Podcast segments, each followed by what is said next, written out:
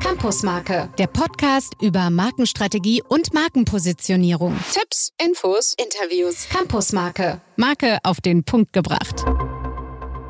Wieder mal herzlich willkommen auf dem Campus von Campusmarke und heute beschäftigen wir uns mit einem Thema, was die Inszenierung von Marken in Online- und Offline-Welten ist und das kann ich natürlich nicht alleine. Grüß dich, Henrik. Hallo Günther, ich grüße dich. Servus ein Thema, was top aktuell ist, ähm, wenn man gerade auch sich so mit Amazon Go beschäftigt und sieht, wie Marken, die online groß geworden sind, in Offline-Welten äh, gehen. Und deswegen widmen wir uns heute diesem Thema. Und äh, ich weiß ja, Henrik, du bist ein Wissensjunkie. Du nimmst ja alles aus allen möglichen Quellen auf. Ich denke, diese Neugierde eint uns, aber für mich bist du immer noch viel mehr Wissensjunkie. Äh, wie hast du dich denn auf dieses Thema eingestellt? Ja, ich kam eigentlich auf dieses Thema bei einer meiner letzten Bahnfahrten, ähm, wo ich mich ertappt habe, dass ich ein Papierbuch in der Hand hatte. Aha. Dieses Papierbuch äh, habe ich in einer Buchhandlung gekauft. In einer, Man glaubt es kaum. Ja, nicht einer, bei Amazon bestellt. Nicht bei Amazon bestellt, nicht bei BOL oder sonst wo online. Nee, also da kam ich so auf die Idee, Mensch, ich komme, ähm, ich habe jetzt vor einem halben Jahr mir einen E-Reader gekauft und mache sehr viel mit dem und lese auch sehr viele Bücher jetzt mit äh, dem digitalen Medium, mit dem Reader. Und da habe ich dann mich so ertappt, hm, ich habe jetzt zum einen ein Buch, das ich sehr gerne mag. Ich mag die Haptik, ich mag das Blättern drin rum, mal hüpfen zwischen Inhaltsverzeichnis und dem Kapitel und so weiter. Und auf der anderen Seite habe ich total schätzen gelernt, was so die Vorteile von so einem E-Reader sind. Und da kam ich so drauf, ja, das ist eigentlich genau unser Thema. Also quasi zwischen Online und Offline zu hüpfen, ist heutzutage ganz selbstverständlich geworden und ähm, darum soll es heute auch gehen. Im, wir setzen das natürlich in den Kontext der Marke, aber auch so digital, analog, bin ich wirklich mittlerweile, es hat beides seine Vorteile. Man muss die zu schätzen wissen und da diese alte Formel 1 plus 1 ist 3, online plus offline ist mehr als das jeweilige einzelne. Das hat sich jetzt gerade bei, bei mir total wieder bestätigt. Ich lese auch wirklich gerne ähm, und bilde mich fort mit Papierbüchern. Das ist, denke ich mal, die beste Voraussetzung. Ähm, und deswegen lass mich mal die beiden Themen, die wir heute miteinander beackern wollen, äh, mal definieren. Ähm, einmal ist es, worauf es eigentlich äh, bei solchen Markengesichtspunkten ankommt, wie man sich in Online-Welten und Offline-Welten bewegt und wie verhalten sich Marken, die quasi so zwischen diesen Welten surfen. Das ist das eine. Und was gelten denn dafür Regeln zum Beispiel? Und der zweite Punkt ist, wir haben einen Gast heute, der ein Wanderer zwischen den Online- und Offline-Welten ist. Wir haben den Finanzvisier Albert Warnecke nachher zu Gast und der kann das ganz authentisch dann auch nochmal äh, berichten. Das sind so die beiden Themen, die wir heute uns vorgenommen haben. Mit dem Teil 1, äh, lass uns da mal starten. Worauf kommt es denn bei diesen Marken, die sich online und offline bewegen, an? Und ein Thema ist, und es ist auch immer unser Thema, es muss immer eine Positionierung da sein, es müssen Inhalte da sein, man muss wissen, wer man ist und das muss identisch in Online und in Offline gelebt werden. Aber da gibt es einen großen Unterschied, Henrik. Da hast du recht, Günther. Da gibt es einen großen Unterschied in der Inszenierung. Ähm, das heißt, das, was nach außen sichtbar ist, das wird unterschiedlich gespielt, ob man sich offline bewegt oder ob man sich online bewegt. Aber beides fußt natürlich auf einer äh, stetigen Positionierung, äh, die getroffen werden muss und die Zeit und Mühe muss man sich nehmen, um eine Positionierung für seine Marke zu erarbeiten, ähm, um dann ähm, in den Welten, zwischen den Welten auch zu wandeln, so wie wir es nachher mit Albert, unserem Gast, auch besprechen werden. Ähm, was wir feststellen und auch in der Vorbereitung zu dieser Folge, dass wir mal geguckt haben, welche Marken wandeln denn zwischen den Welten. Und man der ist, ist aus der Geschichte geschuldet, dass die meisten Marken, die wir kennen heutzutage, die meisten auch altgedienten Marken seit Hunderten oder seit Jahrzehnten, die sind im Offline groß geworden. Und mit der Zeit, in den letzten 15 bis 20 Jahren, kam die Online-Welt dazu. Das heißt, die allermeisten Marken, gefühlt sind es bei mir 98 Prozent, sind im Online, Offline gestartet und wechselten dann den Schritt auch in die Online-Welt mit allem, was sie dazu lernen mussten. Und erst jetzt die letzten drei bis fünf bis sieben Jahre gibt es erstmal Marken, die online pur online gestartet sind, dort groß geworden sind. Amazon ist sicherlich der größte und bekannteste, die aber jetzt auch ins Offline überwechseln. Und Günther, du hast erwähnt, ähm, Amazon Go ähm, ist eins davon, die machen jetzt richtige Stores in den USA auf, die machen ähm, Buchläden im Offline auf, genau machen die den Wandeln, gestartet in der Online-Welt und sehen aber trotzdem die Vorzüge der, der Offline-Welt noch dazu. Und weißt du, was eben dabei das wirklich Interessante ist, dass man in Online-Welten ja nicht physisch wandeln kann, sich nicht reinbegeben kann. Man kann es virtuell. Und äh, das gibt den Markt nochmal eine ganz andere Wahrnehmung, wenn plötzlich ein Markenraum besteht. Wir haben ja auch schon über die Gestaltung von Markenräumen äh, einen Podcast äh, gemacht. Äh, dann kann man diese Marken wirklich erleben und sich in diese Marken bewegen. Und das ist nochmal eine ganz andere Qualität. Ein bisschen kann man es vergleichen mit einem Buch, mit der Haptik, mit der Online-Offline-Haptik. Und ähm, ich denke, das ist ein ganz, ganz wichtiger Aspekt. Und wir stellen auch immer wieder fest, dass durch dieses Wandeln in den beiden Welten oder dieses Surfen in den beiden Welten auch ein richtiger Spin erfolgt, dass es sich gegenseitig auflädt. Und dafür gibt es wahrscheinlich viel zu wenig Bewusstsein bei denen, die Markenverantwortung haben, wie dieses Zusammenspiel ist. Ja, auch dass man das sich mal bewusst macht. Ähm, wir wissen ja, dass viele unserer Hörer auch für eine Marke verantwortlich sind.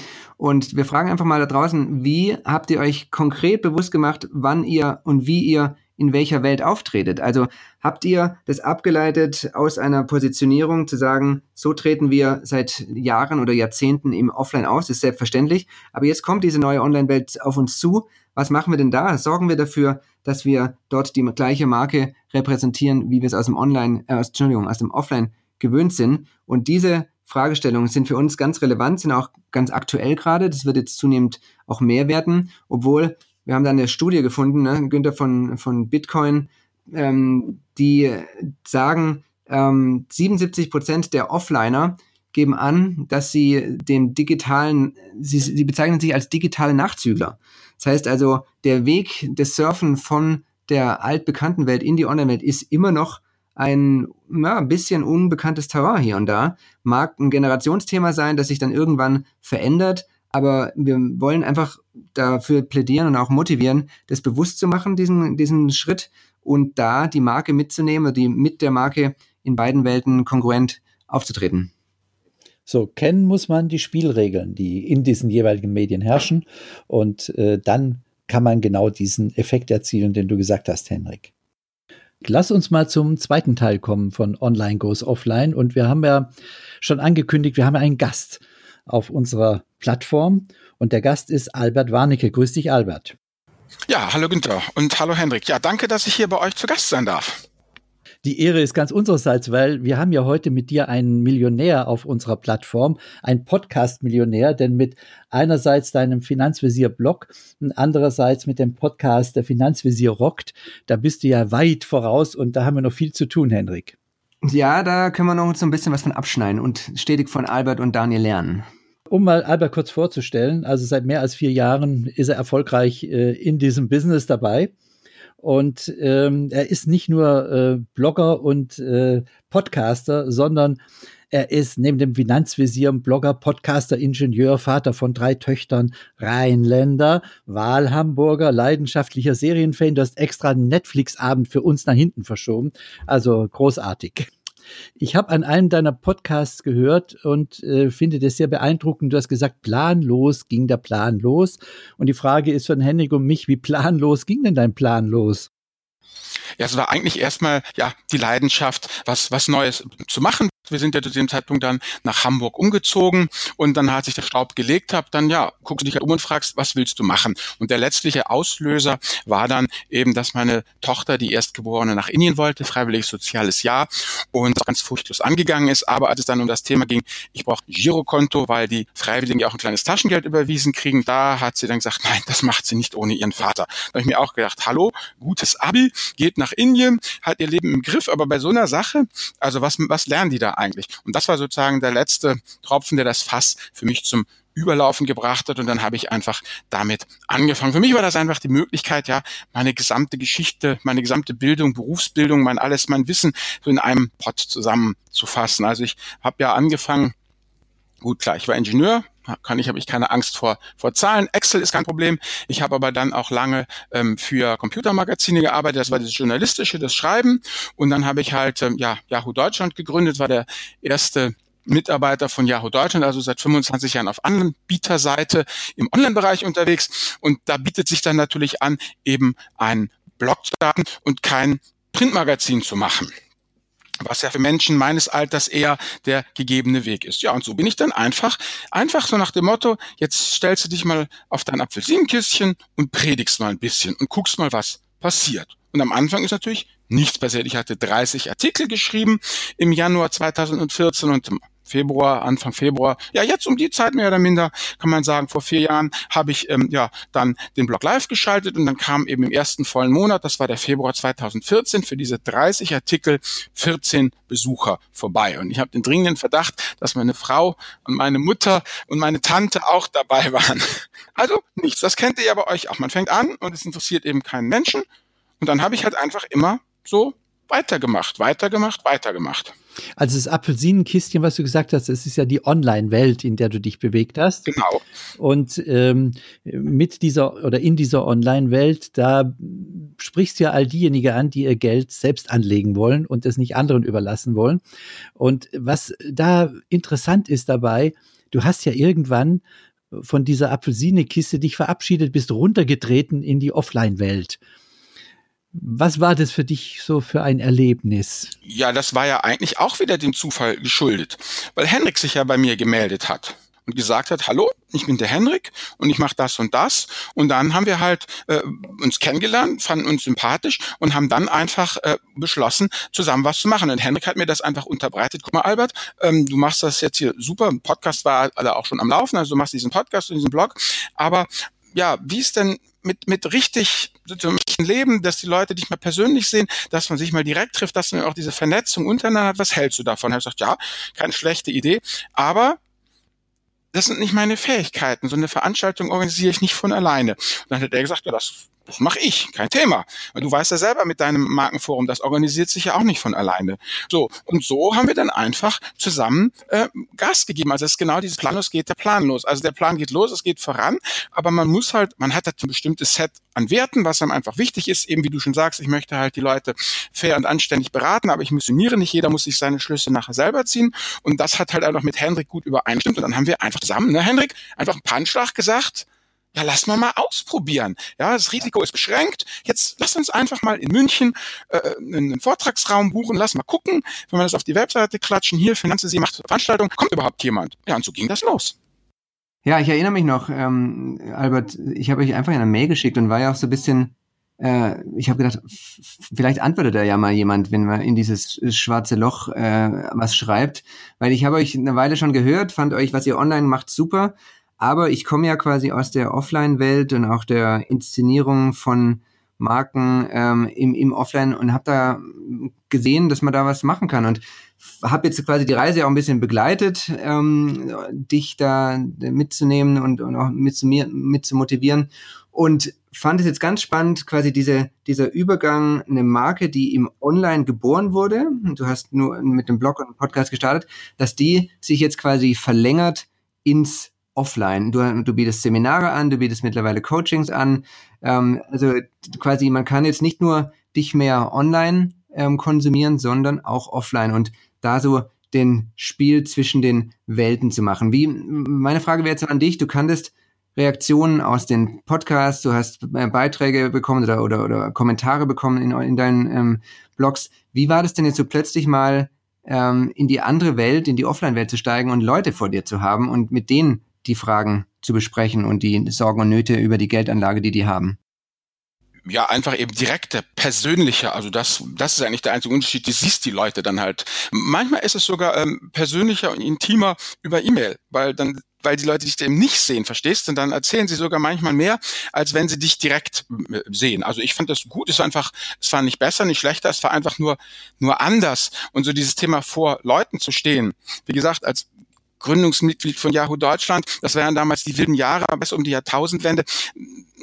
Da hatte ich ja schon so viel Medienerfahrung. Da sollte ich ja vor Gott und der Welt Dinge erzählen. Da war ich Inter internationale Tourismusbörse, Keynote-Speaker und solche Geschichten. Also vor Menschen zu stehen, auch vor vielen Menschen zu stehen, das war ja nichts Neues mehr. Und das ist eigentlich auch was, wie soll ich sagen, was man ja eigentlich sagen muss, jeder Blogger ist ja auch bisschen Rampensau und es ist ja einfach jetzt, ob ich jetzt blogge und da erzähle und dann eben den direkt den Kontakt über die Kommentare habe. Ja, ich schalte meine Kommentare ja nicht ab, sondern wir haben ja den direkten Kontakt über die Kommentare, ob ich Lesermails beantworte oder ob ich dann eben offline direkt mit Leuten kommuniziere. Das ist für mich nur noch so so graduelle Unterschiede. Mhm. Also, was mich so als Markenmensch äh, da vielleicht mal interessiert, wie du es empfunden hast. Ähm, bei uns kann man immer sagen, wenn sich die beiden Welten anfangen zu ergänzen, du kommst aus der Online-Welt, gehst in die Offline-Welt, dass dann eigentlich ein Spin entsteht, dass sich das gegenseitig beeinflusst. Hast du das für dich irgendwie festgestellt? Ja, auf jeden Fall, weil man man lernt ja in den Seminaren auch was, die ich gebe oder in dem Coaching lernt man ja auch was. Und daraus kann man wieder Blogartikel machen. Und umgekehrt, wenn wir jetzt zum Beispiel gerade recherchieren für einen Podcast über MiFID 2, diese große äh, Regulierung, die ja jetzt eine ganze Menge, äh, äh ja, wie soll ich sagen, Fesseln dem Markt anlegt. Und das kann ich natürlich wieder reinspielen in mein Coaching solche Geschichten. Also das sind ja immer diese verschiedenen Kanäle und du bist auf jedem Kanal unterwegs und auf jedem Kanal lernst du was und kannst das dann wieder in die anderen Kanäle reinfüttern. Das gibt auf jeden Fall diese Feedback-Kurven. Mhm. Mhm. Ja, und ich denke auch diese, der Unterschied ist ja auch zwischen einer Online-Welt, in die kann ich ja nur virtuell reingehen. In die Offline-Welt, da gehe ich als Person, als Mensch rein, auch wenn du so einen Seminarraum hast oder ein Coaching, dann bist du plötzlich in einem Raum und das ist ja auch ein Stück dein Markenraum. Und äh, das ist, glaube ich, immer das, was man vielleicht sich gar nicht so bewusst ist, wie sich das gegenseitig auflädt, wenn man in einem Bereich, online oder offline, auch schon Bedeutung hat und dann in den anderen Raum praktisch geht, sich bewegt als Marke und wie sich das gegenseitig auflädt. Ja, stimmt. Wobei offline ja eigentlich immer, finde ich, ähm, der der softere Bereich ist. Also da greift er dann doch noch irgendwie die gute Kinderstube. Wenn online, also meine Kommentare sind ja alle ziemlich zahm, also die paar Trolle filter ich ja raus, aber im Allgemeinen denke ich, wird online schon mit mit härteren Bandagen gefochten als äh, äh, ähm, ja eben offline. Also weißt du, wenn ich dir gegenüberstehe, dann ja, weiß ich nicht, ob ich dann wirklich so gnadenlos äh, Dinge sagen würde, wie manche Leute sie eben schreiben durch diese räumliche äh, äh Trennung. Also wenn es darum geht, weil Markenraum, hm, also ein dickeres Fell muss man eigentlich im Online-Bereich haben. Hm. Und da hast du dich ja quasi schon gut gewappnet, um dann im Offline zu sein. Ähm, wenn man jetzt mal so schaut, du hast jetzt ja den, den Weg begangen, ähm, im Online gestartet, bist da sehr erfolgreich jetzt auch im Offline. Wir wissen jetzt auch von unseren Hörern, dass da einige dabei sind, die so einen ähnlichen Weg haben wie, wie du. Was kannst du denen denn konkret mitgeben, wenn du sagst, der eine oder andere beschäftigt sich damit, ähm, zu gucken, möchte diesen Schritt von der Online- in die Offline-Welt auch gehen? Hast du da ein, zwei Tipps, die du vermitteln kannst?